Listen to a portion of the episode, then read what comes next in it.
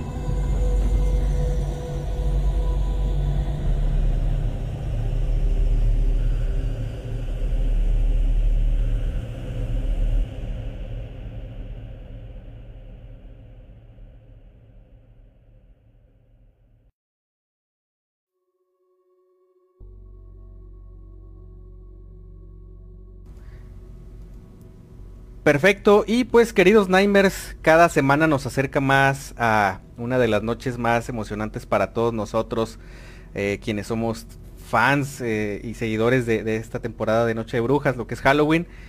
Y pues mientras nos acercamos a esa noche tan especial, también este capítulo tenemos un tema bastante, bastante terrorífico. ¿No es así, Ale? Efectivamente, el día de hoy tenemos un tema bastante em, interesante por todas las situaciones que ya vamos a estar platicando que sucedieron en el lugar. Eh, se trata, como ya habrán visto por ahí en el título, de la prisión de Holmesburg. Eh, y bueno, les voy a platicar nada más un poquito para empezar a entrar eh, al tema, que esta es una cárcel que se encuentra localizada en Filadelfia y bueno, fue inaugurada para 1896. De hecho, se diseñó en base a otra que fue de la penitenciaría del estado del este. Y aquí, de forma interesante, pues es que tenía una filosofía en la cual eh, comentaban que tenían eh, un confinamiento penal separado. Aquí, en este sentido, eh, cada uno se intenta que cada uno de los presos inicialmente pues estuviesen completamente aislados. Si ustedes se dan a la tarea por ahí de buscar imágenes de la prisión, podrán darse cuenta cómo es que estaban distribuidas. Hay una forma muy extraña en la que eh, los pasillos se conectaban finalmente a un domo central y realmente pues está interesante por ahí de, de que vean este concepto. Las habitaciones en sí eran bastante frías y se comenta que pues solamente había una pequeña rendija en el techo que permitía la entrada de la luz a las celdas. Entonces eh, de forma inicial, esta era la manera en que más o menos se encontraba la cárcel, para darle solamente una serie de características físicas para que vayan por ahí imaginando cómo, cómo estaba. Eh, ya estaremos platicando a lo largo del programa diferentes acontecimientos que sucedieron en la prisión y bueno, para que también puedan darnos ustedes eh, su opinión al respecto. Ok, pues ahí lo tenemos. Eh, tenía, tenía tiempo que, no hablábamos de, una edificación similar. Eh, antes habíamos hablado de la isla de Alcatraz y también tiene sus historias, tiene obviamente una, una, parte bien oscura. Sin embargo, quiero mencionar que de este lugar del que estaremos hablando esta noche es todavía más oscuro y tiene una parte que más adelante vamos a comentar que es la vuelve extremadamente más retorcida. Entonces, por favor, quédense con nosotros. Mi querido Carlos, creo que tenemos un par de comentarios eh, antes de irnos a la primera pausa de relatos. Así es, por aquí Fabi nos dice que qué gusto escuchar a Ale. Gracias Fabi, aquí andamos ya de regreso. Y Alfredo Piña nos dice, díganle a Ale que si me lleva a esa prisión o a algún otro lugar que asusten, pero que entre conmigo. Mm, no, no sé si me ando animando. Pero bueno, vamos a ver. sí.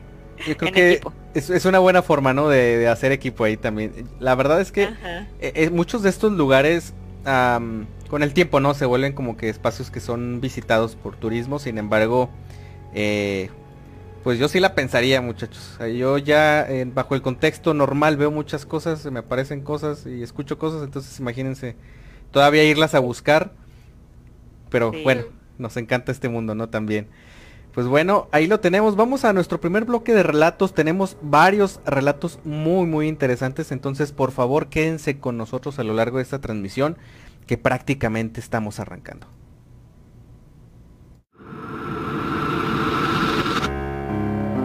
Estás escuchando Radio Pesadilla.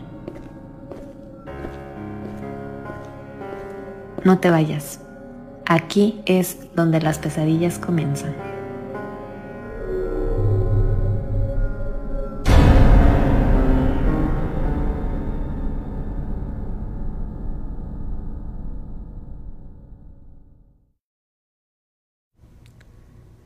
Excelente. Y pues ya siendo las 10 con casi 20 minutos de esta noche de sábado, mi querida Ale, vamos con los primeros relatos. ¿Qué te parece? Claro. Eh, por acá nos envía Gabriel Jiménez lo siguiente. Cuando tenía 16, viajé donde mis tíos en la costa de Ecuador. Bueno, pues trabajaba como niñero en ese tiempo para mis primos. Una noche se me olvidó comprar el desayuno de ambos. Eran como las ocho. Las tiendas aún abiertas Pero me daba miedo salir, más que todo por los ladrones. Yo no conocía lo paranormal, por así decirlo, pero sí la violencia. Con todo y esto me fui por un camino de tierra. Lo bueno es que podría no estar rodeado de muchas casas, pero sí de recintos, los cuales estaban adentro de los sembradíos de coles. Fui, compré el pan y al regreso, distraído por el celular, de reojo, vi algo moverse en el techo. Solo les digo que era como ver una araña gigantesca, del tamaño de un poste pero con seis patas, bajando de un recinto. Corrí lo más rápido a mi casa con miedo de que me viera esa cosa y apagué las luces y así me quedé hasta la mañana siguiente. Nunca más volví a ver algo así en mi vida. Ok. A ver, empezamos fuertes con estos relatos. Muchachos, algo que comentar acerca de este primer caso que nos, que nos cuenta Ale. Creo que mm, más comentarios y Tigus, te hubieras aterrado terrible. Tienes una fobia por, por las arañas y ver algo, pues, ajá, creo que, bueno, como lo imagino, como lo está relatando esta persona, pues era de un tamaño diferente, ¿no? A una araña normal. Así me lo imaginé yo. Sí. que, ah, pero qué espanto, porque pues iba a algo que no tenía nada que ver, haciendo su rutina diaria y, tiene esta sensación de, de ver algo pues fuera de lo normal. Pero ¿qué ibas a comentar, Gus? Fíjate, es que me recordó a un, a un yokai japonés. Eh, o sea, un yokai es un... En Japón a los, a los fantasmas les, les denominan yokais, que son... O sea, es fantasma en general, pero son muchos tipos, ¿no? Ellos tienen así como que una gran variedad de, de entidades. Y hay uno especial, digo, no es el caso, no sé, pero este es uno muy conocido allá, sobre todo en la zona de los bosques, eh, que se conoce como el eh, Yorogumo o Jorogumo, no sé cómo se pronuncia exactamente. Es... ¿Cuál dices? Sí sabes cuál digo, ¿verdad? Que es, es una araña. Es una araña, o sea, completa, enorme, gigantesca, o sea, el tamaño de una persona, pero su rostro es de mujer. Eh, y según este folk, pues, o sea, obviamente esto pasa con el tiempo, ¿no? Este, fíjense, la forma en la que nace este, este eh, yokai, bueno, este fantasma es que si una araña vive demasiado, eventualmente evoluciona, o sea, estamos hablando de 100, 200 años, y se va convirtiendo en mujer, entonces se vuelve en una mujer eh, extremadamente inteligente. Y no sé por qué inmediatamente cuando empezaste, cuando empezaron a mencionar la parte de arañas, o sea, pensé en este yokai y dije, ay no, no, no, vamos mal. Yo tengo aracnofobia. Entonces este, este demonio japonés la verdad es que es uno de los que a mí personalmente más, más me aterran. Eh, entonces, en mi caso sí, sí, está, está fuerte este tema con las arañas. Esperemos que no evolucione esta, este relato a un yokai japonés. Así Por el bien de todos. Entonces, si, ven arañas, eh, llévenselas lejos a un lugar donde si evoluciona, no, no les hagan a ustedes. No, no pase a más, ¿verdad? No pase a más, así es. Ajá. Y creo que tenemos un, relato más. ¿O Carlos, querías agregar algo? Sí, quisiera yo contarles un breve relato. Adelante. Adelante. Acerca de, de por ahí un sueño que tuve hace, yo creo que algunos 15 días. Ok. Eh, la verdad me desconcertó bastante. Y pues desperté a, mitad de la noche, ¿no? Porque en verdad fue algo que me quitó la paz. Y sinceramente tenía muchísimo sin tener alguna especie de pesadilla, para mí fue algo muy raro. pero básicamente en el sueño me encontraba en un lugar bastante oscuro, parecía algún tipo de, mm, como alguna edificación abandonada o algo así, en donde me encontraba yo en una sala muy grande pero completamente oscura. Entonces, eh, a lo lejos de esa sala, eh, al fondo, vi un ser que llamó mucho mi atención, puesto que me estaba mirando directamente y estaba haciendo ciertos ruidos muy extraños. Entonces comienzo yo a analizarla rápidamente eh, con la vista y alcanzo a percatarme que es precisamente me acordé ahorita con la araña, y que es una especie de mujer, eh, pero con cuatro brazos. y la cara la tenía realmente, o sea, muy mal, no era como de, como de alguna persona, era alguna entidad, Sí. pues bastante agresiva, bastante hostil, pero negativa, ¿no? Así como yo la notaba bastante molesta conmigo. Y entre esos alaridos, pues yo notaba como que era algún tipo de amenaza contra mí o, o no sé, algo. Y giro a mi derecha y de hecho le mandé mensaje a Gus en esos días. Bueno, más bien creo que al día siguiente le mandé mensaje porque le digo, ¿sabes qué? Soñé esto y ahí estabas conmigo. O sea, estaba sí, sí a mi lado también Gus, estábamos los dos Sí. me percato de eso también. Entonces lo que yo hago es eh, voltear a ver otra vez a esta criatura y empiezo yo mismo a eh, repetir el nombre de Jesucristo. Jesucristo, Jesucristo, Jesucristo. Era lo que yo me mantenía repitiendo constantemente, ¿no? Entonces, eh, pues es en relación a mi fe, y pues sentí que con esa palabra o con esa invocación yo iba a estar seguro, yo iba a estar a salvo. Entonces no dejé de repetirla. ¿Qué pasa? Y pues me desperté, desperté a madrugada. eh, No me hizo nada este, este ser, únicamente se quedó a lo lejos, eh, pues vociferando algún tipo de alaridos o de advertencia contra mí. Y me desperté en la noche y me dice mi esposa, oye, ¿estás bien? Estabas, este, como diciendo cosas raras, como que balbuceabas pero no se te entendía nada. Ay, güey. Le platiqué la pesadilla, le digo, según yo, estaba diciendo Jesucristo, Jesucristo, Jesucristo. Ajá. Posiblemente haya sido tanto mi esfuerzo de decirlo que pues mi cuerpo también ah, acá dormido, acostado, quiso hacerlo también, ¿no? Sí. y pero no Sí. se me entendía absolutamente nada. Entonces, pues ahí mi, mi breve pesadilla que no fue a más. eh, después de eso, pues ya volví a conciliar el sueño bastante bien y pues le mandé mensaje a mi buen Gus. Sí, que, de hecho por ahí en Nimers tenemos esa, esa como buena práctica, eh, todos los que hacemos este programa, eh, que tenemos alguna manifestación o alguna situación que consideramos no tan normal, pues tratamos de compartirla, ¿no? Eh, para todos estar como que en la misma sintonía, obviamente por el tipo de medio y, y de lo que compartimos a través de estos, estos este, capítulos.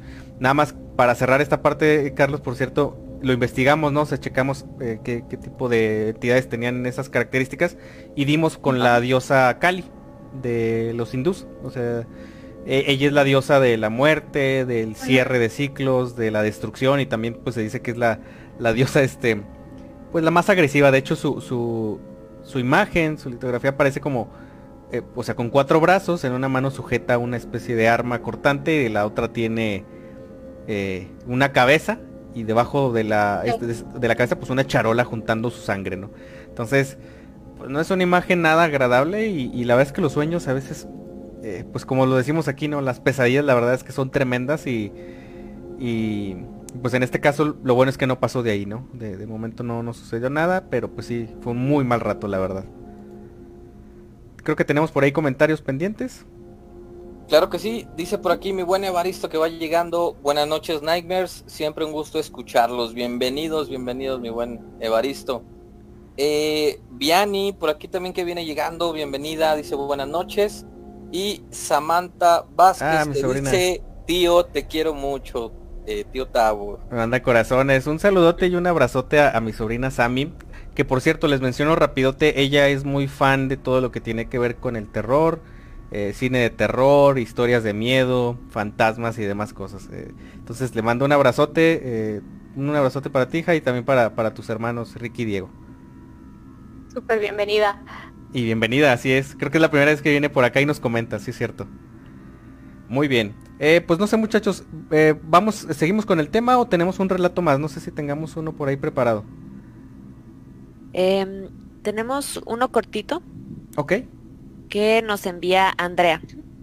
Adelante. Dice, esta historia que sucedió en el edificio donde viví mi infancia. Eh, el hijo de uno de los albañiles que construyeron el recinto murió jugando ahí. y en más de un departamento llegó a aparecerse y a asustar a varios de los vecinos, entre ellos a mi hermanito, que en ese tiempo solamente tenía tres años. Siempre llegaba llorando con mi mamá, diciendo que había un niño en nuestro cuarto y que quería jugar con él. Con el paso del tiempo, mi mamá llegó a verlo un par de veces también, asomándose a la ventana, mientras nosotros estábamos abajo jugando con los demás vecinitos. En una ocasión, en Día de Todos los Santos, ella decidió ponerle una veladora al pequeño, dulces y un par de frutas, y parece ser que dejó de aparecerse en nuestro departamento. Al año siguiente, las vecinas lo hicieron también y el pequeñito dejó de manifestarse.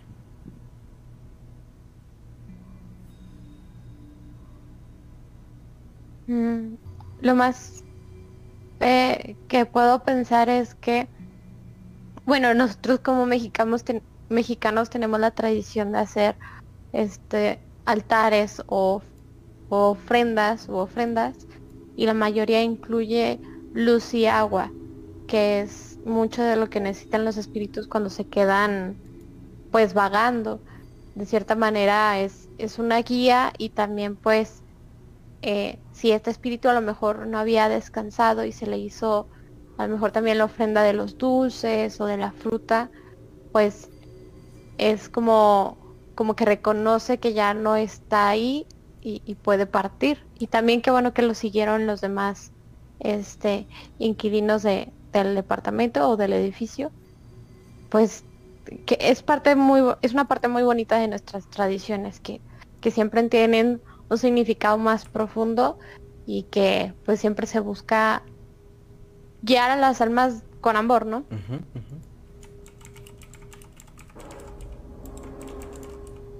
Sí, fíjense, muchas veces en los mismos espíritus pues quedan anclados a esta tierra porque no saben eh, muchas veces no, no, se dan cuenta, ¿no? Que ya no están aquí. Entonces el hecho de, pues de dejar estas ofrendas, como dice Salma, ¿verdad? Eh, pues es una guía precisamente hacia el otro mundo para que puedan descansar en paz, ¿verdad? Eh, siendo un niño, pues es muy difícil que tenga algo anclado aquí, o sea, algún asunto pendiente. No digo que no lo haya, sino que simplemente es como que más difícil este, que, que, tengan, ¿verdad? Pero creo que más bien es por el lado de que no se dan cuenta de que ya no deberían estar aquí. Entonces, pues a lo mejor ellos siguen viviendo donde a lo mejor vivieron antes, donde jugaban antes, ¿verdad? En las zonas que para ellos eran más familiares. Sí. Y por ende la energía pues los atrae más esas zonas, ¿no? Eh, entonces, eh, qué bueno que pudieron, pues digamos, guiar a esta pobre alma, ¿verdad? A, pues a un lugar mejor, ¿verdad? Y que lo hicieron pues de, de, esta forma tan, pues tan pasible, ¿no? Este, tan, en cierta forma alegre, ¿no? Porque pues son tradiciones que se mantienen aquí, este, al menos en el país, ¿verdad? Este, entonces, y, y, que pudieron ayudar a una, pues a un necesitado, ¿no? A encontrar la paz. Así es. Ok. Eh, pues muchachos, dicho esto, eh, y antes de seguir con, pues todavía lo que nos falta platicar acerca del tema, creo que tenemos un comentario por ahí pendiente. Dice por aquí, bueno, primero un par de comentarios. Nuestro buen, nuestro buen, Dante dice buenas noches, bienvenido mi hermanazo Dante, qué bueno que andas por acá. Un abrazo. Y Fabi dice que nos acaba de enviar unas fotos vía WhatsApp. Ok, de hecho ya, ya la recibimos, muchísimas gracias por ahí a, Fabi. Las estamos tratando de programar para mencionarlas junto con lo que nos platica eh, en esta transmisión. Eh, entonces ahorita un momentito más esperamos que nos alcance el tiempo para poderlas poner porque la verdad es que ya las vi yo, eh, que las estoy recibiendo y déjenme decirles muchachos que es, es una prueba bastante fuerte de, de que algo hay, hay en esas fotografías. Entonces ahorita nos organizamos para, para que las puedan ver, queridos Nightmares. Muchísimas gracias por ahí a, Fabi.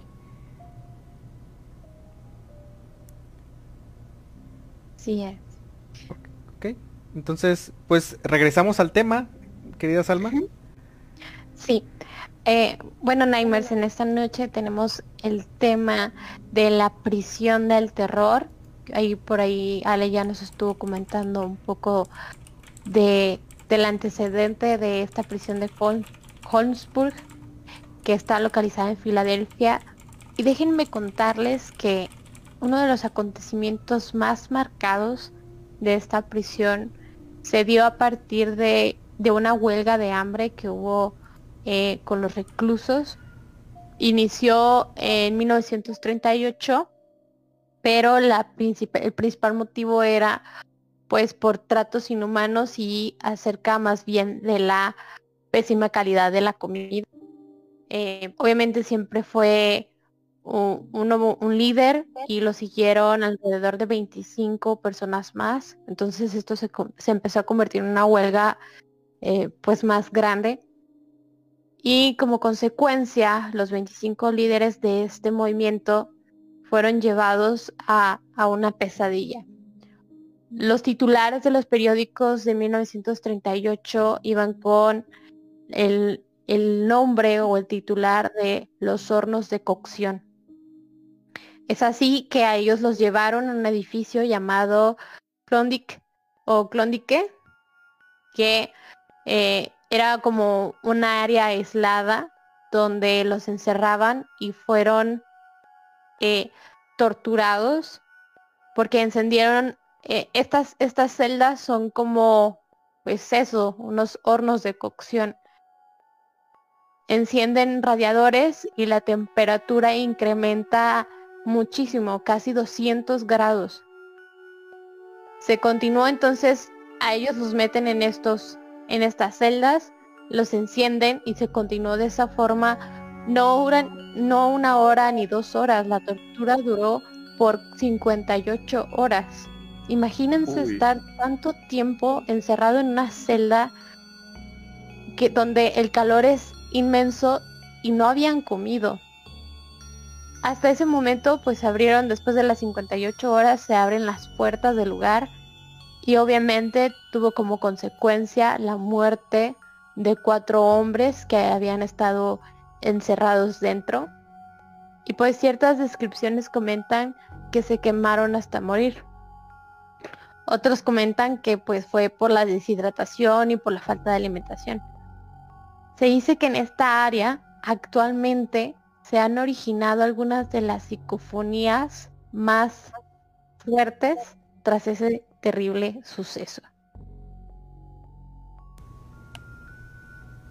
Sin duda, pues algo que, que iniciando el tema es muy fuerte y deja pues un precedente de, de la increíble inhumanidad que existía dentro del dentro de la prisión y por lo mismo pues empieza a tomar el nombre de la prisión del terror. ¿No es así, amigos? Totalmente. Y fíjense, es curioso porque siempre, como lo dices ahorita, Salma, estos lugares, digo, ya de por sí están marcados por una, una gran calamidad que es pues tener tras sus paredes gente probablemente bastante mala que, hizo bastantes cosas eh, pues muy, muy, muy dañinas a la sociedad. Pero también, seamos sinceros, en las cárceles también está llena de gente que probablemente ni siquiera merecían estar ahí. Entonces, es un lugar en el cual se sufre de injusticias, justicias y de muchas cuestiones, pero e, es un creo que creo que este es un uno de los lugares donde hay más turbulencia por la situación propia de cada persona, así como los hospitales tienen lo suyo, las cárceles también tienen lo suyo. Y fíjense, eh, esta prisión tenía una capacidad, o sea, fue diseñada para tener aproximadamente de entre 750 y 850 internos pero como es costumbre y como siempre sucede, eh, para el año de 1970 ya personas dentro de este lugar eran alrededor de 2000. Entonces evidentemente se había rebasado pues la capacidad de mantener pues la seguridad, este, los espacios dignos de, bueno, dignos dentro de lo que cabe de las personas que están pagando su condena dentro de pues estas rejas, dentro de estas paredes. Eh, entonces se volvió una situación peligrosa tanto para guardias como para internos. Entonces, lo que estoy a punto de contarles básicamente era algo que ya estaba prácticamente condenado a suceder tarde o temprano, porque ya las condiciones y la cantidad de internos era exageradamente elevada, o sea, era, el doble de lo que para lo que estaba diseñado, ¿no? Entonces pasa lo siguiente. Un grupo de, presos eh, robó unos utensilios de la cocina, o sea, durante la hora de, que ellos les daban sus alimentos. Eh, y entre pues, de las cosas que agarraron, ya se imaginarán ustedes, eh, llevaban cuchillos y cosas que pudieran usarse como armas, ¿no? Fue entonces que lo que ellos hicieron fue atacar al alcalde y a su ayudante sin piedad hasta asesinarlos dentro de este lugar. Tras este acontecimiento se inició un motín de 100 prisioneros que estaban armados y se dirigieron a destruir el comedor. En total fueron eh, un altercado aproximadamente de 103 personas que resultaron heridas, o sea, fue una trifulca campal dentro de este espacio. Y de esas 103 personas que estuvieron o que salieron lesionadas, eh, eventualmente 29, eh, pues se dieron cuenta que, o sea, 29 eran guardias de seguridad, ¿no? lamentablemente, pues como eran superados en número, estos guardias quedaron pues gravemente eh, lesionados porque pues en primer lugar eh, no es o sea una persona puede controlar probablemente a otra persona directamente siendo agresiva no es es lo, justo pero en este caso estamos hablando de que eh, eran alrededor de 70 personas las que estaban pues ahora sí que haciendo este esta pelea en la cárcel y pues obviamente 30 de los guardias no iban a poder detenerlos. Evidentemente salieron bastante lesionados y ojo, esto es lo que se conoce hasta este punto.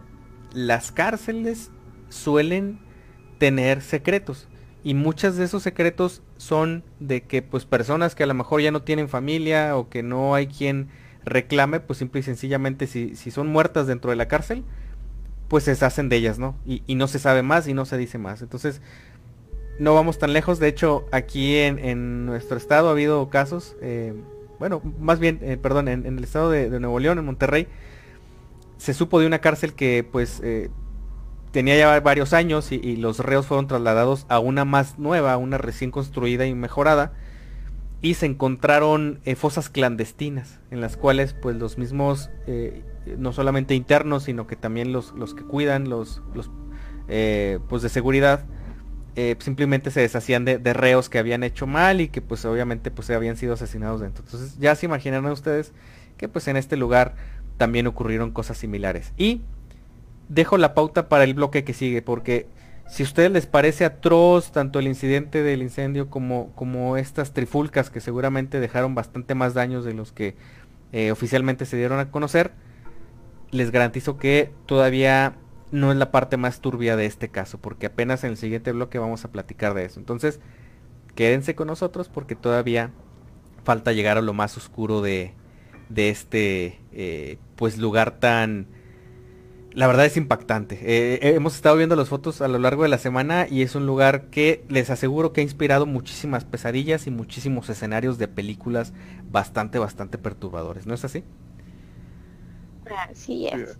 Entonces, pues bueno muchachos, vamos entonces, no sé si hay comentarios pendientes, sino para ir directamente a nuestro siguiente bloque de relatos. Por aquí un comentario de mi buen David, David Gómez que va llegando, dice hola, buenas noches Radio Pesadilla, estoy listo para que me metan terror. Ha venido al lugar indicado. Así, es. Perfecto, entonces un abrazote para nuestro buen David y ahora sí muchachos vamos a nuestro siguiente bloque de relatos porque vamos a compartirles algo bastante bastante interesante. Por favor, no se vayan.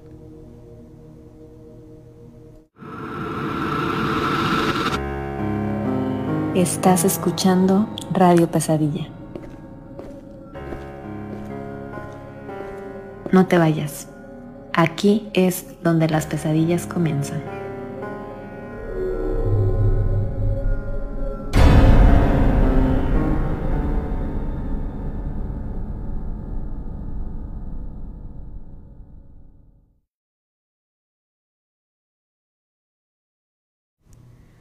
Y queridos Nightmares, ya estamos de regreso. A punto de compartirles eh, algo que nos manda nuestra Nightmare eh, Fabi López. Nos manda por acá unas fotografías. Que la verdad, bueno, para los que nos escuchan a través de Spotify o alguna de las otras plataformas de podcast, les recomendamos que se den una vuelta ya sea a, pues a, Facebook, búsquenos en Facebook, o si por ahí Fabi nos lo permite, nos permite compartir estas fotografías en Instagram. Eh, de ser así, eh, pues obviamente pues también las podrían estar viendo por ahí posteriormente de esta transmisión. Entonces, estas fotografías eh, ya ahorita las voy a mostrar y nos dice lo siguiente. Dice, hola equipo de Radio Pesadilla. ¿Pueden darme su opinión sobre estas fotos? Fueron tomadas con segundos de diferencia. Vean el área de la puerta. Es una finca muy antigua en el centro de San Pedro Tlaquepaque. Las fotos las tomó una pequeña de 5 años que jugaba con el teléfono de su mamá. Las fotos me las compartió una amiga que es amiga de la niña. Las fotos fueron tomadas por una ventana de la calle hacia el interior de la finca. Entonces ahí ya tenemos un poquito de contexto Primero les voy a mostrar aquí en, su pantalla la, una de las primeras fotografías, porque son un par de fotografías básicamente las que les vamos a, mostrar directamente. Eh, porque fueron tomadas desde el mismo punto, solo que eh, segunditos después, ¿no? Entonces, en la primera, por ahí ya se está proyectando en su pantalla. Nos pide Fabi que pongamos atención en justamente el área que queda entre la puerta y el lateral, como en el marco de la puerta, ¿no? O sea, lo que hay tras esa puerta. En esa primera fotografía, claramente, eh, le voy a dar un poquito de zoom, pero prácticamente podemos ver, pues sí, o sea, es un lugar deteriorado, seguramente pues es un espacio que, que utilizan personas eh, probablemente pues indigentes o gente que, que se logra meter, ¿no? Para para refugiarse o hacer demás eh, situaciones a lo mejor no, no muy lícitas. Pero bueno, si se fijan, yo lo veo, o sea, se ve un lugar un poco deteriorado, bastante antiguo, pero hasta ahí. Eh, quiero que pongan atención ahora sí a la siguiente foto, porque esta siguiente foto es donde se logra apreciar algo que ella nos está compartiendo en este instante. Entonces, esta esta es la segunda fotografía. No voy a decir nada para no predisponer a nadie acerca de lo que se ve en ese mismo lugar que acabamos de ver y que prácticamente no tenía nada. Pero ¿qué tal este? Ya. Le estoy dando un poquito de zoom. Y de hecho creo que voy a dejar las dos fotografías a la par para que ustedes puedan eh, tener una perspectiva un poquito más completa de, lo que estamos tratando de, mostrarles. Es, son dos fotografías tomadas en dos momentos distintos, o sea, separados por segundos, pero se trata de el encuadre del mismo espacio. Así es. Fíjate, no, no quiero decir nada todavía, pues, como bien dices, para no predisponer a la gente, ¿verdad? Ajá. Pero pues al menos yo sí estoy notando algo, ¿verdad? Sí. Eh, yo voy a decir lo que lo que pienso, igual si se, o sea, no se predispongan, pero sí me dio miedo, o sea, inmediatamente ver este esta especie de, de silueta y, y, como nos comenta Fabi, o sea, son fotografías que fueron tomadas un instante, o sea, seguida una de otra. Entonces, eso es lo que me parece más sorprendente porque no da oportunidad a que este cruce a alguien para que deje la sombra, pensando que la sombra te sigue, ¿no? Y más, no sé, a mí sí me dio mucho miedo, sentí que me estaba viendo. Sí. Igual, ah, este, porque está justo así de que en la puerta. Entonces, eh, es una, una figura como muy menudita. Igual se podría tratar, pues no sé, de yo la veo como si se tratase de la sombra de un niño, pero no sé qué opinan ustedes. Igual, pues cada Nightmare tendrá su opinión, ¿no? Sí. ¿Ale? Bueno, pues realmente aquí eh, igual puedo apreciar esta, esta silueta que comentan. De primera instancia me dio la impresión que era como la figura de un hombre. Eh, pero estaba viendo que eh, parece ahí ya ahora sí que un poco de coincidencia, la línea como rojita que tiene coincide en el área de la de lo que sería la sombra de la el equivalente a la cabeza. Ajá. Entonces, de primera instancia a mí me parecieron como que se complementaba a que esa fuera el área de los ojos. Sí. Y sí, dando la impresión de que estaba volteando a la cámara. Pero, o sea, comparándolo un poco con la, con la otra imagen, parece que eso ya era defecto de la pared. O sea, como que fue como un engaño a, primera vista, no sé. La, parte de los ojos, ajá. Exacto, sí. Este, pero primero me dio esa impresión y me asustó un poco más. pero bueno, sí, definitivamente, de todas maneras, está como muy clara esa sombra, ¿no? Sí. Eh, Carlos, ¿algo que quieras agregar antes de, pasarles otra fotografía que tenemos por aquí para dar un poquito más de contexto? Ok. Eh, y sí estaba checando la foto y me llama mucho la atención eh, de esa forma humanoide que estamos viendo. No sé si ya se percataron de las dimensiones de lo que parece ser su cabeza. Sí. Mm, no sé. Eh, punto muy personal. Creo que hasta eso respetan las leyes eh, naturales, ¿no? Es decir, cuando vemos alguna sombra o alguna manifestación de alguna persona que, ya falleció, hmm. eh, está bien proporcionado. No sé, yo en las evidencias que he observado, está tal cual, la, figura. Y en esta, eh, contemplen y hagan énfasis en la cabeza de las dimensiones que tiene. Me parece más grande. Así es, me parece bastante extraño. Sí, fíjate que eh, creo que lo que sucede aquí es que eh, para mí es una prueba bastante clara de que hay alguien ahí, o sea, hay algo ahí, pero eh, esa impresión que te da, mi querido Carlos, creo yo que es porque nos da la sensación de que la mirada es esa marca que decía ahorita Ale. O sea, nos da la sensación de que sus ojos están más abajo y por lo tanto su cabeza es más como hacia arriba, como un globo inflado, ¿no? Ajá, que nos eh, mirara. Ajá, pero, pero si nosotros quitamos esa parte, ahorita estoy tratando de, procesar esa imagen eh, en un programa únicamente para hacer una especie de contraste de la luminosidad de la fotografía.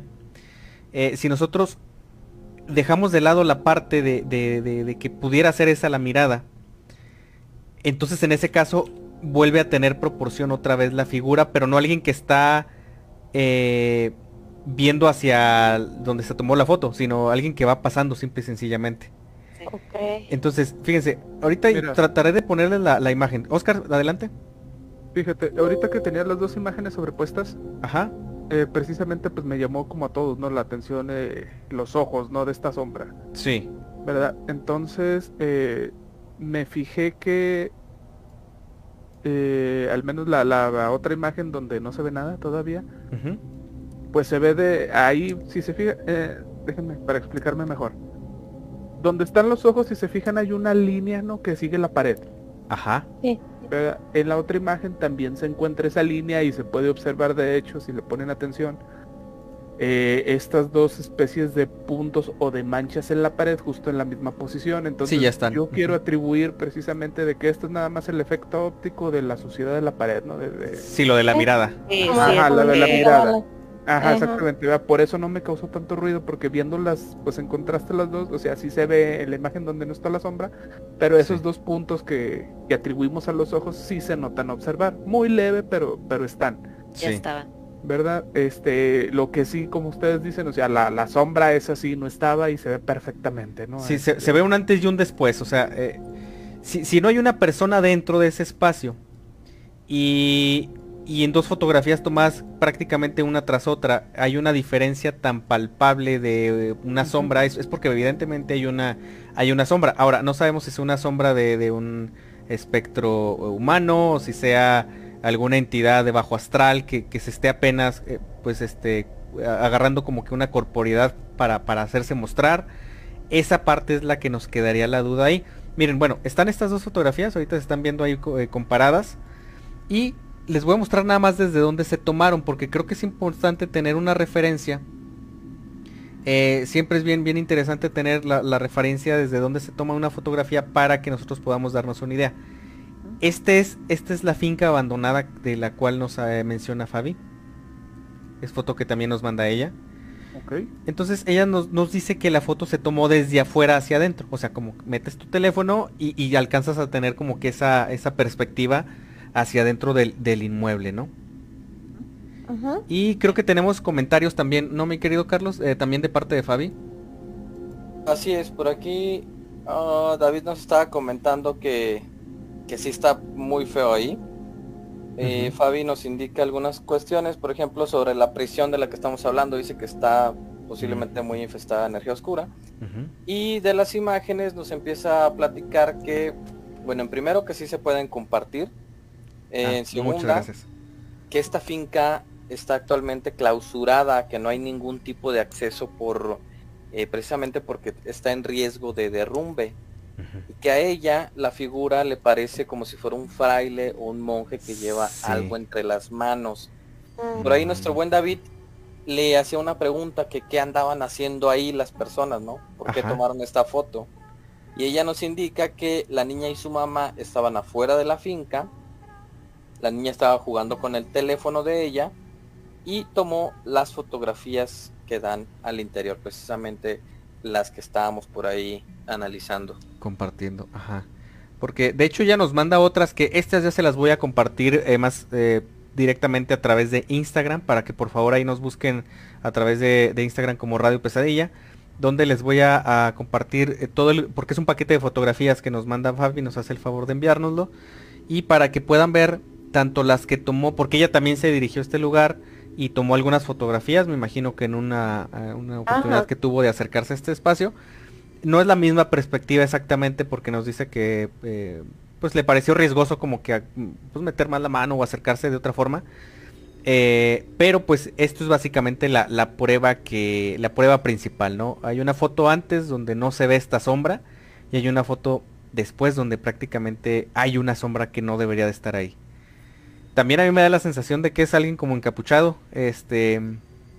Entonces, pero bueno, independientemente de esto, queridos Nightmares, eh, sería bien interesante conocer su opinión. Y ahora sí que cada uno en su casa eh, será el, pues el responsable, ¿no? De, atribuir este, esta muy, muy peculiar prueba que nos mandan. Eh, hacia algún tipo de fenómeno que ustedes consideren. aquí no los obligamos a creer o no, simple y sencillamente compartimos el material, pero para mí, al menos personalmente, ahí hay alguna, alguna eh, plasmación que, obviamente no es natural, de, al menos desde mi punto de, vista, la verdad. Entonces, sería interesante conocer sus opiniones y pues ahora sí muchachos, eh, pues le agradecemos mucho a, Fabi que siempre nos, nos manda historias y relatos y, pues ahora nos manda un material bastante, bastante eh, analizable y, la verdad es que es impresionante. Entonces, gracias por ello. Y muchachos, ¿les parece si vamos a un relato más antes de seguir con nuestro tema? Por aquí tenemos uno, eh, pues relativamente cortito que nos envía Enrique Rosas. Dice, a los seis años visitaba a un bisabuelo en un edificio con varios departamentos. Él vivía en el tercer piso del edificio. Cuando íbamos a visitarlo, mis hermanos y yo, jugábamos con un niño de ese mismo edificio, que conocimos ahí. Un día, jugando en el patio, a este niño le decían huesitos, un día nos invitó a su casa a jugar con sus juguetes y a comer algo. Estando jugando, no sé cómo salió el tema, no recuerdo, pero en un momento nos comentó que afuera de su casa, en el pasillo donde quedaba, él vivía en la primera puerta, decía que al final del pasillo no vivía nadie, pero aún así, se, que cuando se apagaba la luz del pasillo, si bien no se veía nada más que pura oscuridad, hasta el fondo se alcanzaba a formar una silueta o figura de una persona. Nosotros claro que al escuchar lo que estaba platicando, quisimos ir a ver si era cierto. Entonces procedimos a salir, diciéndole a sus padres que jugaríamos en el patio de abajo. Cuando salimos, el pasillo se veía normal, como cualquier otro pasillo. Pero, en cuanto apagó la luz, todo cambió. El ambiente se sintió pesado y había algo extraño. Se sentía luego luego, entonces volteamos la mirada hacia el fondo del pasillo y vimos esa silueta que decía. Pero en cuanto la vimos, intentó alcanzarnos. El pasillo era largo, como de unos seis o siete metros. Rápido, el huesitos prendió la luz y nos metimos a la casa espantados como nunca. Yo creo que fueron los los siete metros más largos de su vida. o sea, si sentía que ella iba por detrás de ellos, era correr por tu vida. Pero porque se siente la adrenalina así cuando cuando suceden este tipo de cosas que no nos podemos explicar. Que que sobrepasan nuestro entendimiento y más que, que nos aterran. Y, y, el primer instinto es siempre sobrevivir, ¿no? Sí. ¿Gus? Sí, no, no. La, la verdad es que eh, obviamente hay una adrenalina siempre que hay una experiencia de este tipo. Y más porque ellos iban eh, con cierta disposición a, a, a captarla, a, saber que algo pasaba ahí. Entonces, sí. Eh, es una respuesta bien natural el hecho de, de, de pues que la sangre se, sientas no cómo se enerva y, y prácticamente eh, pues una, una reacción la, la, la, de salir corriendo del de lugar digo es peligroso porque a veces pasa lo siguiente que, que por, por, eso es, es, algo que nosotros jamás hemos recomendado um, tratar de, de, nunca meterse a lugares abandonados porque a veces no los conocemos eh, y entramos a un lugar y algo nos asusta, que probablemente puede ser algo natural, entonces imagínate salir corriendo puede generar pues, una caída, un accidente, que caigas en un lugar que esté mal tapado, una, una cisterna o demás cosas, entonces no, no, recomendamos meterse a lugares así, pero bueno, en este caso yo creo que es una experiencia que jamás se van a olvidar y, y, y bastante, bastante impactante, ¿no? Lo que nos platican.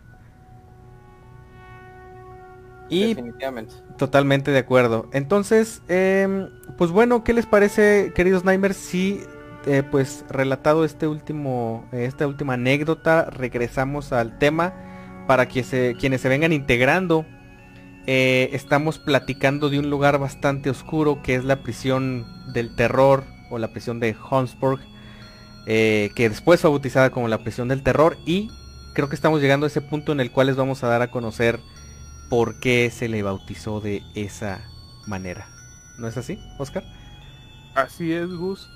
Y fíjense, queridos Nightmares, eh, ya con lo que pues estuvimos platicando, ¿verdad? De pues de esta prisión, ¿verdad? La cantidad de, de presos que hubo, ¿verdad?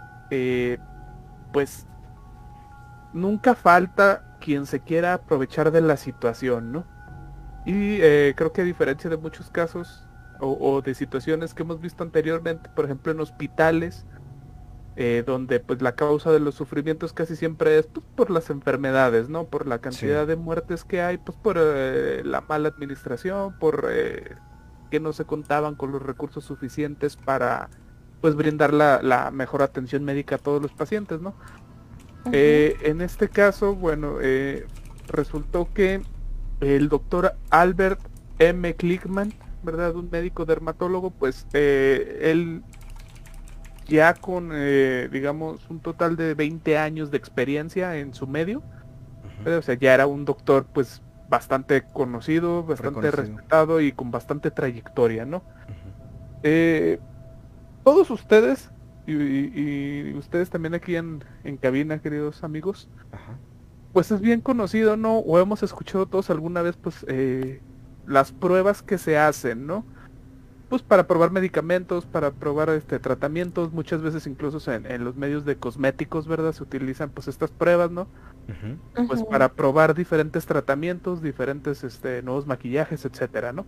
Sí. Eh, pues viendo que pues cómo van a reaccionar, ¿verdad? Al aplicarlos a, ahora sí que a pues a una persona, ¿no? A seres humanos. Ajá. Porque, ajá, porque pues a final de cuentas todos estos pues son productos químicos, ¿no? Sí. Entonces, eh, pues aprovechando esta prisión, pues decidió eh, utilizar a los mismos presos, ¿verdad? Pues para proponerlos, ¿no? Eh, para hacer pruebas encima de ellos. Ah, ok. Entonces, pues fue, ahora sí que de, durante un total de, pues de un rato que estuvo ahí, el doctor exponiéndolos a diversos elementos, ¿verdad? entre ellos virus, bacterias, cosméticos y químicos, ¿verdad? Que generan pues diferentes lesiones pues en la piel de las personas, ¿no? De los prisioneros. Sí. Entre ellos, pues ampollas, eh, lesiones probablemente muy dolorosas, eh, llegó a generar infecciones, llegó a generar eh, en ciertos casos, pues especie de gangrena, ¿no? Este, de, de- Anda. Ujú. ajá, Ajá. o sea, generaba lesiones muy muy graves a los presos y, o sea, estaban en una prisión, o sea, no estaban en el mejor sanatorio del mundo, ¿verdad? Entonces, Claro. Pues tampoco contaban con los mejores recursos médicos como para solventar sus, pues estas necesidades, este, de enfermizas que ellos estaban contrayendo, nada más por ser expuestos, pues como sujetos de prueba, ¿no?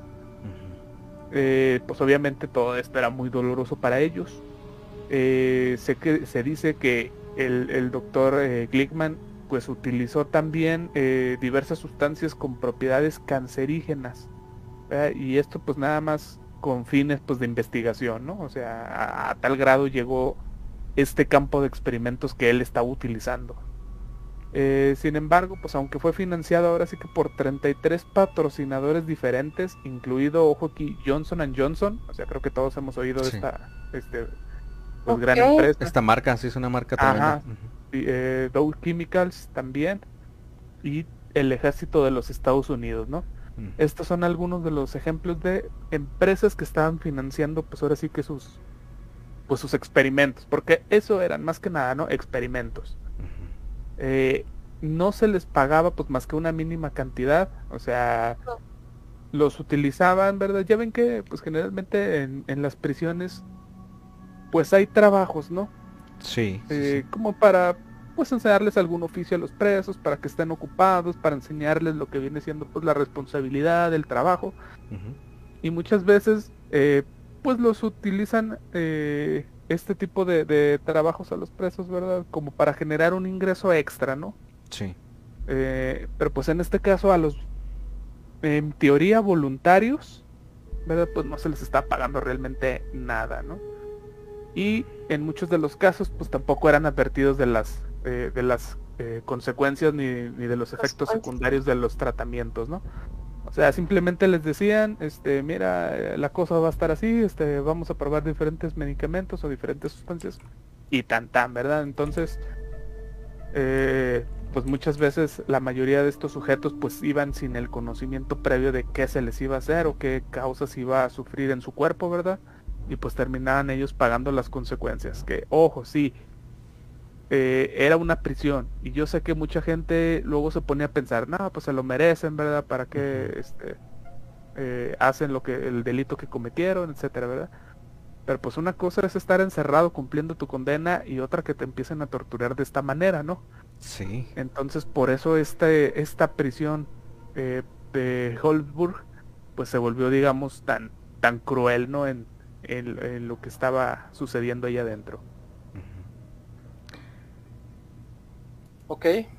Y pues bueno, ya eh, después de bastantes añitos de, de todos estos sucesos que nos han estado narrando aquí mis compañeros, pues hubo por ahí un equipo eh, liderado por un señor llamado Chad Lindbergh que realizaron una investigación paranormal precisamente pues en esta prisión, ¿verdad? Cosa que creo que a algunos nos llamaría la atención hacer Y a muchos otros eh, pues definitivamente no quisieran hacerlo.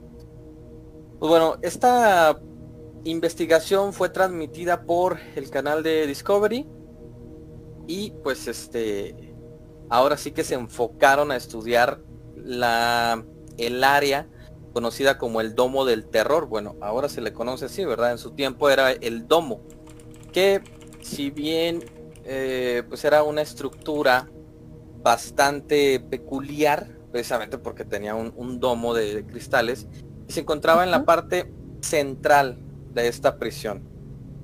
Eh, si ustedes buscan fotografías, esta prisión tenía cierta forma bastante peculiar. Mm, Yo cuando la vi y la analicé dijo, dije, esto parece como que una araña con ocho patas, ¿no? Cuatro eh, patas de cada lado. Y el domo era eh, pues el centro, ahora sí que de la araña. Y las patas vendrían siendo como que los pasillos o los... eh, pues las distintas áreas de este lugar, ¿no? Pues bueno, ellos se enfocaron específicamente eh, en este domo.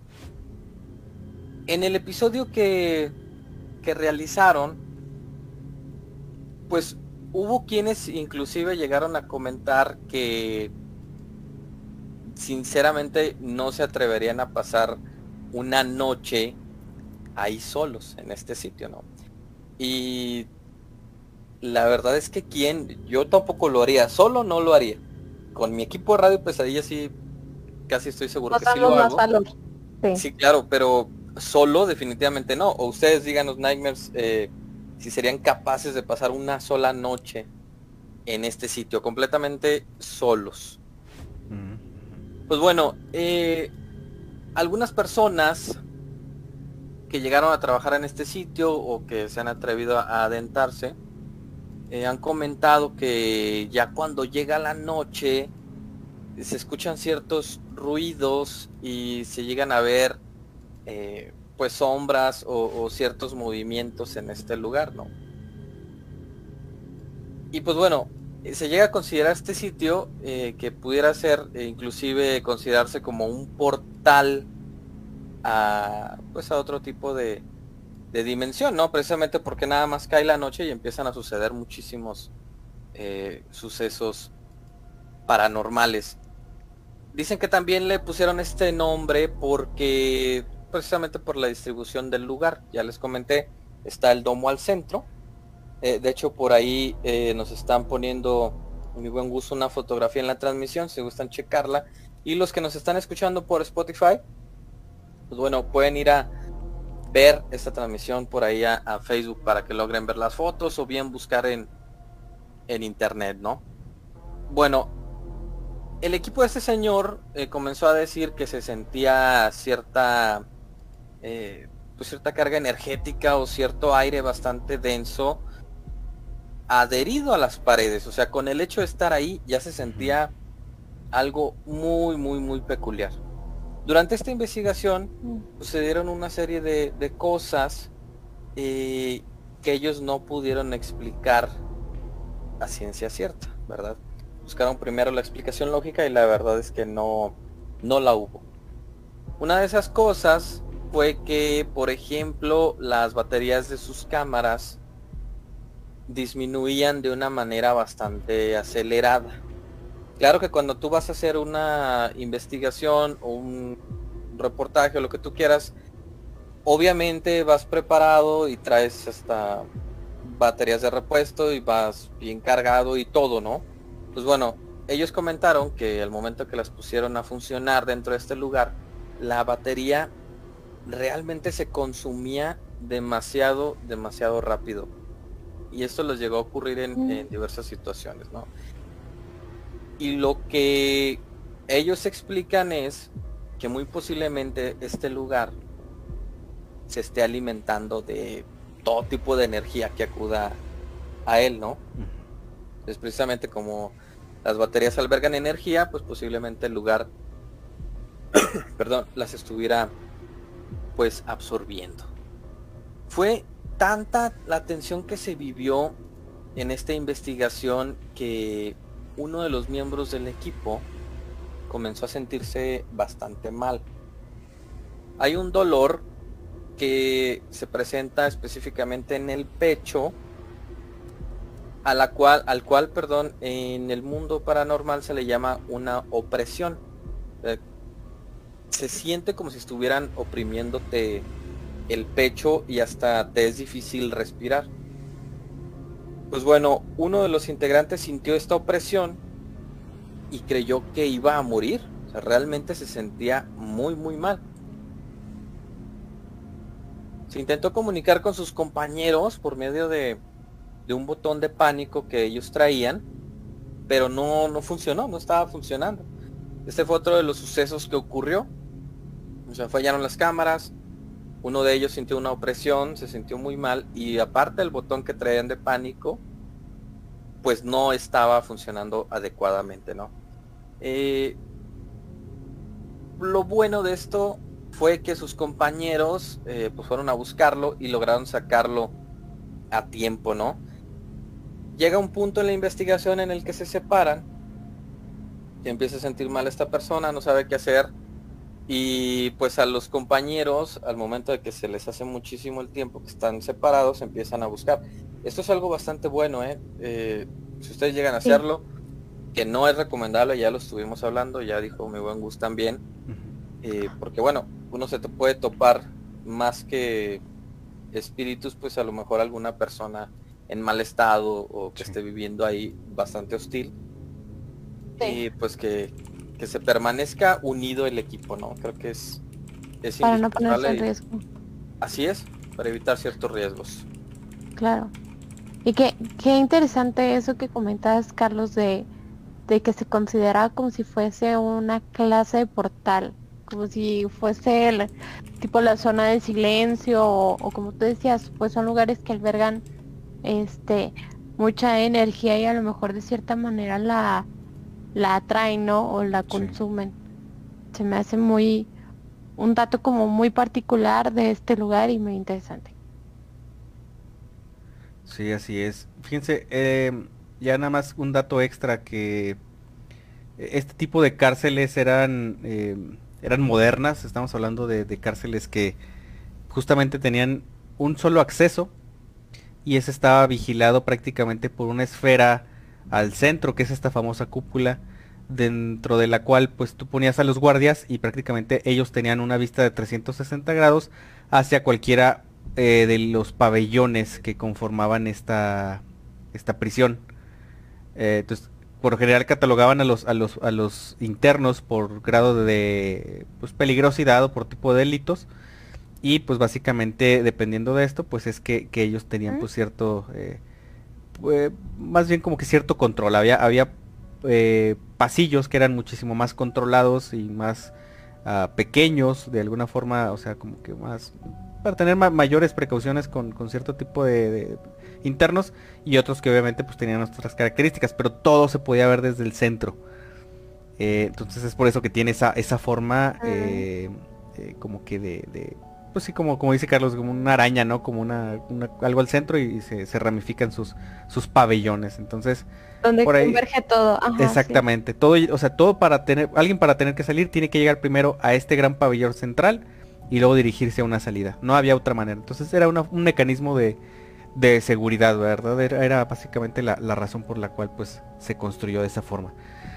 Y pues bueno, muchachos, ¿qué les parece si... No sé si tengamos comentarios eh, por ahí pendientes. Creo que estamos al corriente, ¿no?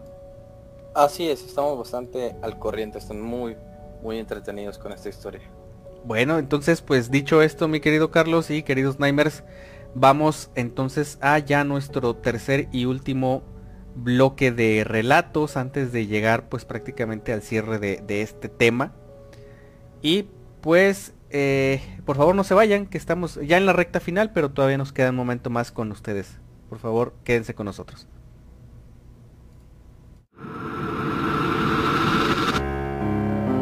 Estás escuchando Radio Pesadilla. No te vayas. Aquí es donde las pesadillas comienzan.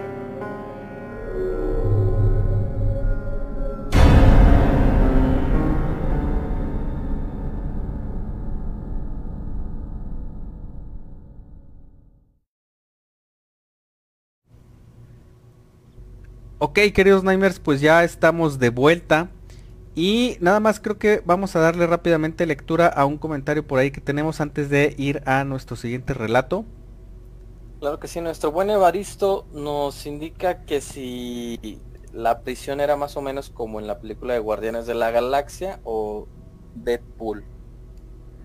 Más bien eh, se trataba como una especie de espacio de, o sea, obviamente eran enredos bastante peligrosos, pero creo yo que la relacionaría un poquito más con la con la de Deadpool. Creo que es que se refiere a donde están los, los mutantes.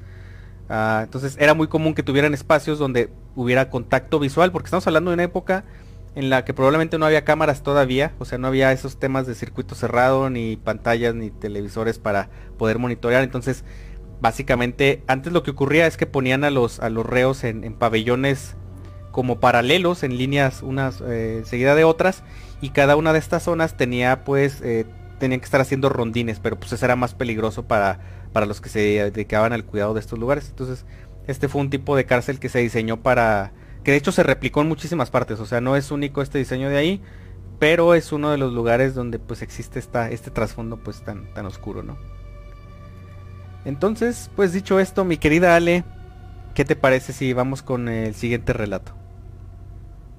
Bueno, pues eh, para este último bloque de relatos les tenemos preparado por aquí un audio que nos envió Fabi López eh, para que presten mucha atención em, al, siguiente relato. Es un poquito largo eh, y pues por aquí Gus, no sé si lo tengas ya preparado. Ya lo tenemos más que listo, mi querida Ale. Adelante. Perfecto, entonces por ahí escuchamos con atención. Hola, muy buenas noches. Esto me sucedió cuando yo tenía entre 8 y 9 años de edad. Fue a mediados de los 80. Mi mamá y yo radicamos en la ciudad de Guadalajara. Mi familia es de un pueblito en la sierra en el estado de Sinaloa. Y eh, cada diciembre nos íbamos a pasar Navidad a casa de mis abuelitos en el, en el estado de Sinaloa. Y en aquel entonces pues obviamente no había tanta tantas autopistas como las hay hoy y el trayecto de Guadalajara a la ciudad de Guamuchil, que era donde nosotros nos bajábamos, era de aproximadamente de 12 a 13 horas, era lo que hacía el autobús. Mi mamá siempre tomaba el autobús de la, de la noche, salía entre 9 y 10 de la noche al autobús y viajábamos toda la noche. Entonces al amanecer, ya a la mañana ya estábamos llegando pues a nuestro destino. Y aquel diciembre pues este viajamos y yo me desperté. Yo me imagino que eran entre las 6, 7 de la mañana. Los rayos del sol ya empezaban a, vislumbrarse. Y el, íbamos en carretera. Y el, de, yo, iba, yo viajaba del lado de la ventanilla, del lado contrario del, del chofer y recuerdo que estaban todas las persianas del autobús estaban recorridas, estaban abiertas, por lo que yo tenía visibilidad tanto de un lado de la carretera como del otro. Y me cuando yo me desperté, me, encanta, me, encantaba y me encanta todavía ver, ver los paisajes de la carretera.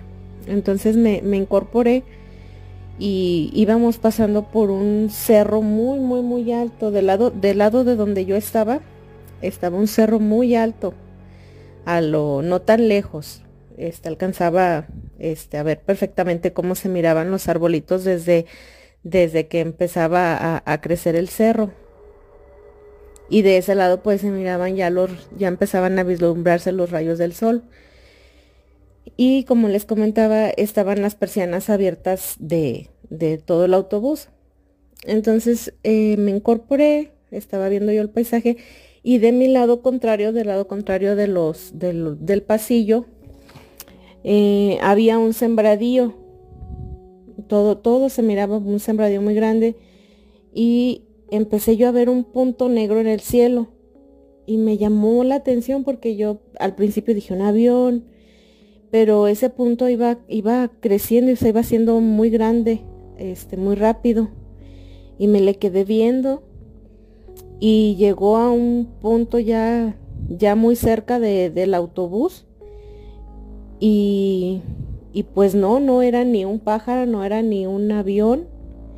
Lo que yo estaba viendo era una mujer, era una mujer volando llevaba una túnica, lo recuerdo perfectamente, llevaba una túnica rasgada, era color oscuro, llevaba una bata blanca también mugrosa y rasgada, y no recuerdo su cara, pero sí recuerdo su pelo, un pelo enmarañado. Entonces, pues eso, eso pasó volando por encima del autobús y yo inmediatamente me giré porque esperaba verlo del lado de donde yo iba pero ya no se vio. Entonces yo me quedé pensando y dije, está arriba del autobús. Y me, me, asusté, tanto, me dio tanto miedo, que me empecé a hacer bolita y me empecé a acurrucar como los pollitos se acurrucan debajo de las alas de las gallinas. Así me acurruqué debajo del brazo de mi mamá y me volví a quedar dormida. Ya me desperté cuando llegamos a, a la ciudad de Culiacán. Esto nunca lo, he, nunca lo he compartido con nadie, ni siquiera a mi mamá se lo platiqué. A nadie, a nadie, a nadie. Ustedes son, las, son los primeros con los que yo comparto esto porque Mm, en primera pensé que no me iban a creer, no estaba soñando, no, no, no, no iba yo dormida, les juro que yo estaba despierta y recuerdo, tengo tan vivido ese momento que todavía recuerdo la vestimenta de las personas que estaban dormidas en, del otro lado del pasillo. Entonces, eh, pues eh, les comento, ustedes son los primeros los, a los que les comento, no sé qué me puedan decir de esto, no sé qué sea lo que yo vi, yo pues si fue la llorona, o, o no sé, o no sé, yo, yo honestamente no, no sé qué fue lo que vi, pero sí sé que era una mujer. Yo estaba viendo en el, que estaba volando en el cielo una mujer, una persona. Y cuando nosotros llegamos al, al pueblo, la novedad era que un, un señor se había suicidado ahí en el rancho y pues era la, era la noticia de todo el pueblo. Y ya por la tarde mis tíos empezaron a, a decir que vamos a ver y que vamos a ver dónde se ahorcó. Y nos llevaron a, mí y a mis primos, este, nos fuimos todos en bola ahí al, al cerrito, al seco donde el señor se había quitado la vida y sí, en el árbol donde se ahorcó estaba marcada todavía la, la, soga, estaba, estaba rasgado ahí, el, estaba la marquita ahí en el árbol.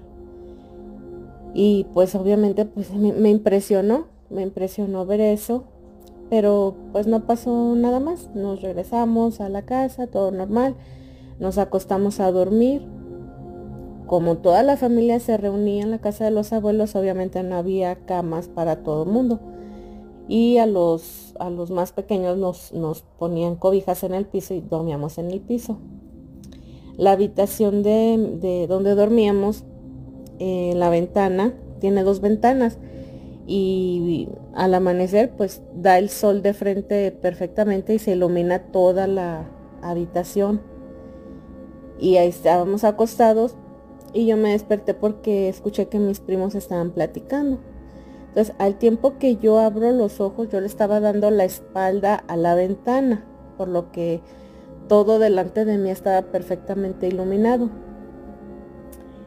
Cuando abro los ojos, a un lado de mí estaba una silueta negra, estaba hincada a un lado de mí, porque yo estaba acostada y eso estaba hincado, pero estaba inclinado hacia mí como si me estuviera viendo dormir.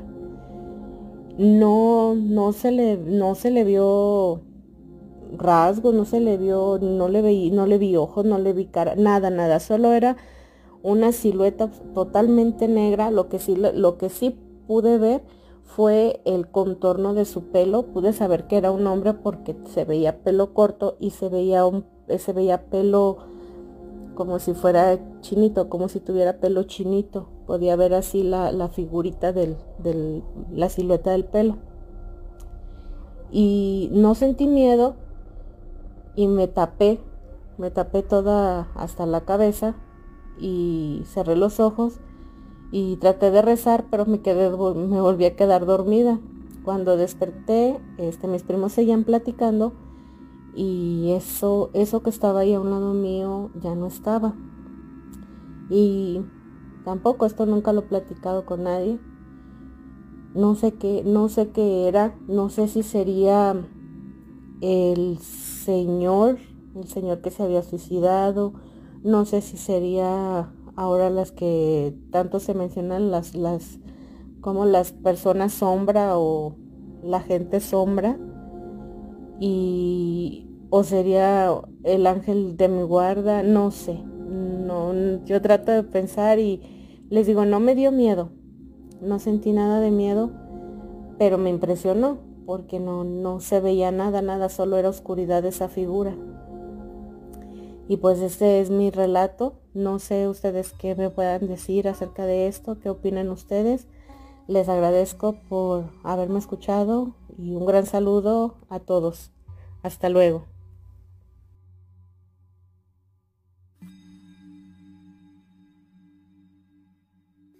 Ok, primero que nada, muchísimas gracias Fabi por el, por el relato tan detallado que nos hace el favor de, enviarnos al equipo de Radio Pesadilla y a todos los Nimers.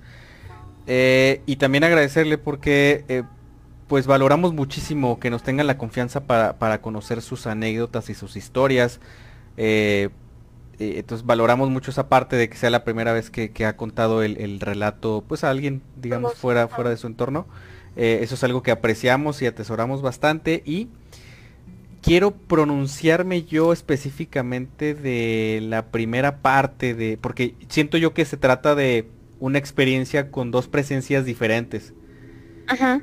Eh, en la parte de la carretera hemos escuchado muchísimos, muchísimos relatos que, de alguna forma, claro que deben de provenir de, muchas situaciones, o sea, probablemente comunes en este rubro de lo paranormal, porque en las carreteras sí nos llegan relatos de, presencias que se atraviesan a la mitad de la carretera, de, sombras que cruzan y parece prácticamente juguetear en, las carreteras y pues que en muchos casos han generado accidentes, ¿no? Incluso yo, yo fui partícipe de, ver en alguna ocasión algo sobre una carretera muy diferente a lo que nos platica Fabi, pero eh, me deja pensando y me hace pensar un poquito en, cómo, cómo, en el centro del país eh, mencionan a, pues a las brujas, ¿no? Bueno, hay muchos casos en los que mencionan las brujas como, como bolas de fuego, ¿no? Como luces que, te siguen en la carretera o que se atraviesan, como bolas de fuego encendido. Pero acá, eh, por las características, por, por el tipo de, espectro que ella, estoy seguro que, creo que lo vio y estoy seguro que así fue porque les digo, a mí me ha tocado ver que sí suceden cosas en muchas carreteras. Eh, me hace pensar que se trata de, de, de, una entidad de, de, este, de, este, de esta índole, ¿no? Alguna alguna bruja o alguna proyección mínimo de, una, de una persona que se dedica a hacer este tipo de cosas. No sé con qué fin, no sé si buscaba pegarse de alguien o no sé si eh, pues logró ver como que la proyección de alguien mismo que viajaba dentro de ese mismo eh, vehículo. Eh, pueden ser miles de, cosas, pero estoy seguro que, que se trató de, o de una proyección o de un espectro de carretera. Que en las carreteras eh, pues sí, hay muchas carreteras que son muy, muy transitadas, pero también sabemos que hay muchas otras que son inhóspitas, ¿no? O sea, están completamente, a veces en medio de la nada, lejanas completamente de, la perturbación de, las ciudades o de los pueblos y, de la gente, al menos ya en la noche, porque pues eh, a estas horas pues ya todo el mundo se va, ¿no? A veces hay vendedores eh, o gente en las orillas de las carreteras, pero ya por la noche es otra historia muy distinta. Entonces estoy convencido de que probablemente se trata de algo de esto. Y muchachos, no sé si tengan algún comentario acerca de esta primera parte o si alguien quiera comentar algo ya directo sobre lo segundo que nos platica acerca de la sombra que logra ver con tanto, pues hasta cierto punto detalle, ¿no? Fíjate que de, la primera parte, eh, cuando estábamos escuchando la narración, eh, pues justo hemos escuchado que, se ven puntos en el cielo, luces en el cielo y pensaba que pues el relato iba a tender a otro tipo de, de aparición, ¿no? Ajá. Un contacto de tercer tipo, una cosa así. Pero ya que, que empieza a describir tan a detalle, o sea, esto me parece muy importante. Todo el relato está detallado así de que dónde estaba sentada, la hora de la luz, obviamente recuerda cada detalle, hasta, hasta nos menciona, ¿no? Que puede describir perfectamente la ropa que traía la persona que estaba pues alrededor de ella, las personas, ¿no? Sí. Y sí, es, es bien cierto, de hecho tenemos por ahí nightmares especiales de, de espectros de carretera o de fantasmas de carretera, porque son este casos que sí se dan mucho, entonces estaría bien eh, interesante averiguar si hay personas que hayan transitado por la misma carretera que tengan anécdotas similares a las de Fabi, porque ahí es como que cuando empiezan a conectar, ¿no? Una historia con otra, que por ejemplo nos, nos ha sucedido que en un mismo tramo de, de, carretera una persona ve este una sombra y otra persona logra ver como que más a detalle. Sí. Entonces se va complementando, ¿no? El caso. Ajá incluso tú decías que una proyección. Igual y obviamente el pánico de Fabi fue de tremendo, sí. Que estaba primero haberlo visto y luego estar seguro de que estaba encima del camión porque lo dejó de ver. Eh, probablemente estaba cuidando el lugar en el que, eh, o sea, como la zona o algo así. Pero me sorprendió mucho y, y, y sí, sí es bien aterrador y la adrenalina de, de ay, lo digo, no lo digo, me van a creer, me van a creer, está o no está, si lo estoy viendo o no lo estoy viendo. Esa sensación es, es lo que nos tiene aquí en Radio Pesadilla, a fin de cuentas, ¿no? Así es, ajá. Eh, y de la segunda, no sé qué, qué gusten comentar. Oscar, Ale, Carlos. Yo, yo quiero hacer nada más una pequeña observación de esta primera aparición, ¿verdad? que se me hace un poquito extraño y me causa un poco de ruido, ¿verdad? No quiere decir que, que, que esté en contra, ¿no? De lo que ella vio, ¿verdad? Es nada más algo que, se me hace curioso, ¿verdad? Que menciona la ropa. Entonces, o sea, dice, dice que, que trae una especie de túnica, ¿no? Cuando iba volando. Sí. Como eh, la sombra, me imagino, ¿no? Ajá, algo así, ¿verdad? Entonces, este, nada más se me hace como que un poquito ¿cómo lo explico? Como que demasiada casualidad la vestimenta de, una bruja, ¿no? O sea, como que vamos al estereotipo, ¿verdad? De que así van vestidas y, así son, ¿verdad? Pero es nada más eso, o sea, se me hace como que la coincidencia medio rara. Pero eso pues no, no, no desestima todo lo, todo el caso, ¿no? O sea, es nada más algo que a mí me hace ruido. Puede ser como bien dicen, una sombra, pude haber sido otra cosa, este, pero nada más, ¿no? Se me hace curioso ahí el, eh, ese, ese punto. Vea, lo demás que nos comenta, sí, o sea, concuerdo totalmente con ustedes, compañeros. ¿Verdad? Eh, Súper intenso eh, ese tipo de avistamiento. Sí, no. Porque imagínate, esto lo ve quien va conduciendo. Y no, choca. obviamente va a tener una reacción natural que es frenar de repente, probablemente volantear o hacer alguna maniobra entonces imagínense la, consecuencia de, percibir algo de esta magnitud, ¿no? Sería demasiado, demasiado fuerte. Sí, claro. Y, la segunda, como decía este Gus, que, que se trata como de dos cosas diferentes. Yo también lo quiero pensar, porque si no fuera de dos cosas diferentes, la estaban siguiendo, pero, pero no. Este, sí creo que es este una presencia distinta. ¿Ibas a comentar algo? ¿O Ale?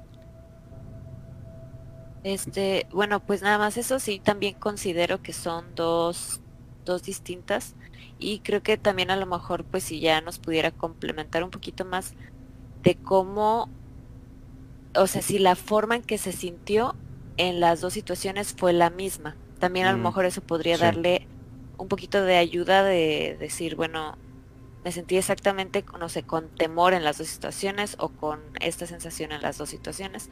Y a lo mejor ya ella puede identificar un poquito más fácil, pero pues por las descripciones sí al menos parece que sí son pues eh, diferentes, diferentes criaturas, por decirlo de alguna manera, o diferentes avistamientos. Así es. Sí, en el segundo caso a mí personalmente me parece que probablemente tuvo la mala fortuna de eh, a lo mejor ver algo de la esencia de esa persona que lamentablemente eh, pues se quita la vida de esa forma o decide tomar esa, esa pues difícil decisión. ahora habría que considerar varios factores como si se trata, o sea, en el aspecto de que si se trata de alguien allegado o, o esa persona eh, que acostumbraba a acercarse a este lugar en el cual ella dormía eh, o pasar por ahí. O sea, como que este tipo de, situaciones eh, de, del como que de la normalidad de la persona en vida tienen siempre mucho que ver con eh, eh, las apariciones. Por ejemplo, si una persona suele cruzar un puente para llegar a un lugar y fallece, es, es, entendible que esta entidad pues se vea cruzando ese puente o, en estos lugares como que al menos cercanos a donde, ajá, exactamente donde se considera pues que esta persona era parte de su rutina. Pero aquí hay otra cosa y eso es algo que no les he platicado.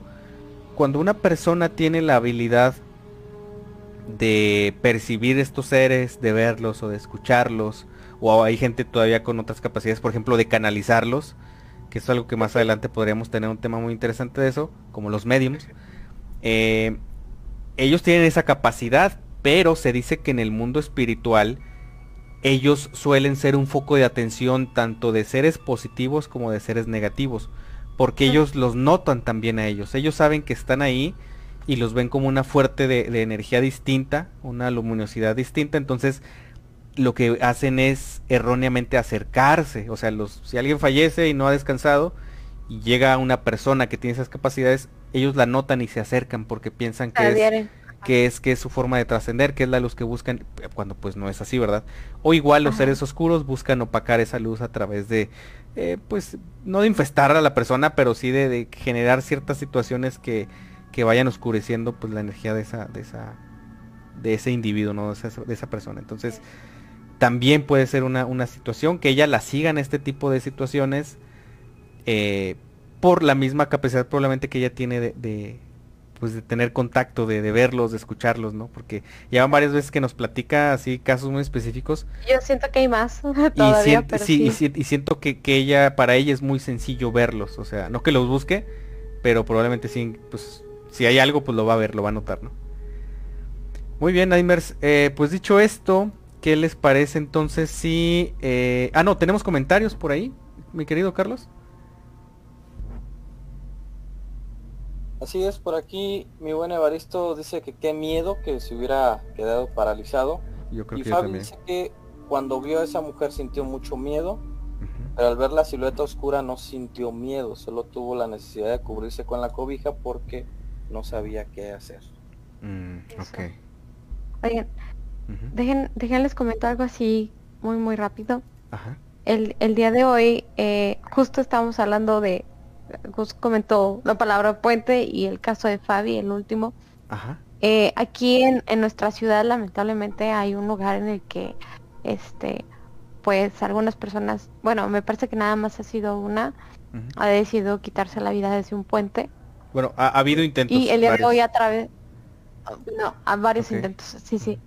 Y este, y el día de hoy eh, me tocó cruzar por ahí la simple sensación de saber que es un lugar en el que se ha jugado con la vida y la muerte, es, es que no sé, si se siente una vibra bien diferente. Sí, o sea, uno va con, no sé, uno está se siente pesado. Mm. Entonces, eh, me, me parece que, justo decía Ale, ¿no? Las sensaciones siempre son bien importantes. Y, y si se sintió con temor, pero a la vez eh, quedó tranquila, o sea, está, ella nos comenta, ¿no? Que estaba rezando un Padre Nuestro y se quedó, bueno, que comenzó a rezar, ¿no? Ajá. Y que, que se queda dormida, eh, eso es sinónimo de que su espíritu estaba en paz. Sí. Cuando hacemos meditación o cuando oramos y nos dormimos eh, pronto, es porque el espíritu encuentra rápido paz. Entonces, eh, creo que era una buena sensación. Igual siempre, pues es bueno orar por las almas en el sentido en el que ustedes crean o pues eh, como mencionábamos al principio, ¿no? Ofrendas de luz y agua para que encuentren su camino y, y este y no confundan la luz de la persona con, con lo que tú comentabas, ¿no, Gus? Sí, o sea, no, no una luz con, con, la, con la luz final a la que deben, pues, según algunas creencias, trascender, ¿no? Así es. Y pues bueno muchachos, eh, la verdad, gracias, gracias de verdad por los relatos, por, por darse el tiempo. Hay relatos que por ahí ya estamos casi llegando al cierre de, del programa, entonces si por alguna razón se nos queda un relato que no platicamos en vivo, tengan la seguridad de que pasa para la siguiente eh, transmisión, inmediatamente serán de los primeros. Y pues dicho esto, eh, Ale, ¿qué te parece si ya comenzamos cerrando pues esta transmisión? Claro que sí. Bueno, ya nada más este rápidamente les comento.